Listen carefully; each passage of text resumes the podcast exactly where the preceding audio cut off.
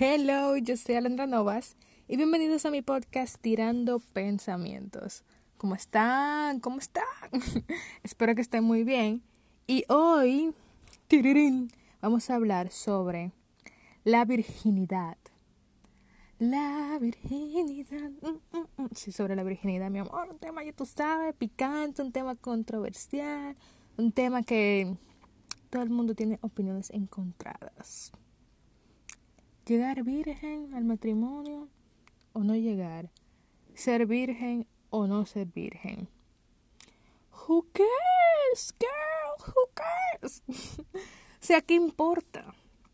Esta es mi opinión respecto a este tema. Porque obviamente aquí yo voy a hablar sobre mi opinión. Yo no voy a hablar sobre nada científico porque yo no soy, yo no soy psicóloga ni experta. So, ser virgen está bien. Pero también no ser virgen también está bien. Si usted toma la decisión de esperar hasta el matrimonio para tener relaciones sexuales, eso está bien. O sea, para mí de verdad eso es algo lindo. Tener como que esa promesa con uno, no de que por el hombre, no, no, sino porque yo tengo el deseo y me da mi real gana de llegar virgen al matrimonio. eso es algo bonito. Ahora que usted sea virgen y haya otra que no lo sea porque decidió vivir su vida sexual y disfrutarla, eso no significa que ella sea menos que tú.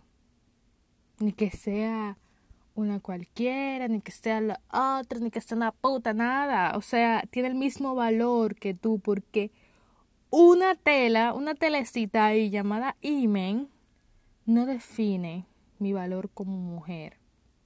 No define nada. De hecho, la virginidad, en cierto sentido, es algo machista.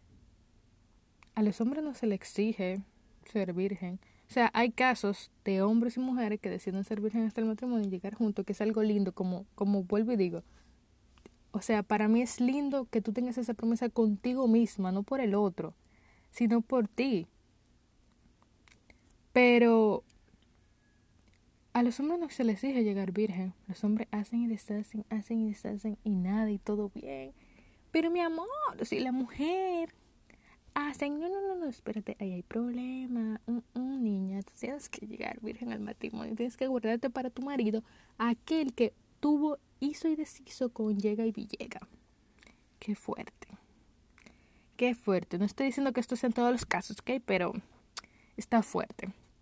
Entonces, es un tema muy controversial, como digo, porque no todos comprenden que ser virgen no te hace más.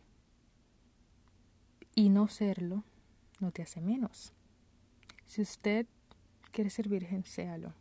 No se deje llevar tampoco por la presión social. También con las vírgenes hay mucha presión. O sea, tienen como que la presión de llegar porque no le tilden de fácil, pero también tiene la presión de que, ay, no, y tú no la hecho todavía, no, mi amor. O sea, si usted quiere ser virgen, sea fiel a sus valores, a sus principios, y sea, no se lleve del otro.